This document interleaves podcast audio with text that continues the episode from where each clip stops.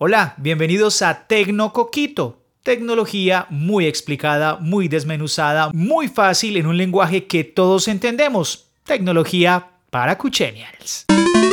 Hoy hablemos de selfies. Creo que por estos días nos hemos tomado muchas selfies solitos. De pronto si compartimos con alguien en casa, tenemos la oportunidad de tomarnos selfies con alguien más. Pero las selfies grupales de amigos perdieron completamente vigencia porque primero no podemos congregarnos, segundo, no estaremos respetando la distancia social en la que tanto insisten las autoridades en salud. Pero Apple tiene algo que incluso patentó desde julio de 2018. Y es un programa donde usted podrá tener selfies grupales incluso sin tan siquiera verse en la misma ciudad o en el mismo sitio. Usted podría estar en otro país tranquilamente.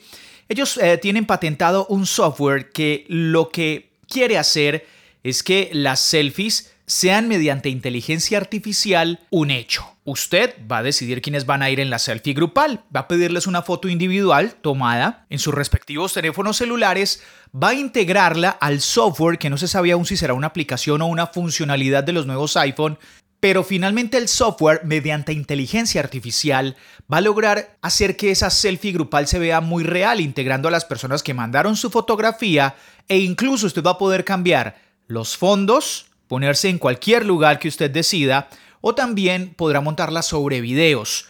Esta patente como les decía, misteriosamente está desde 2018, pero ahora se rumora que Apple la tendría para sus nuevos teléfonos celulares o por lo menos sería una aplicación independiente.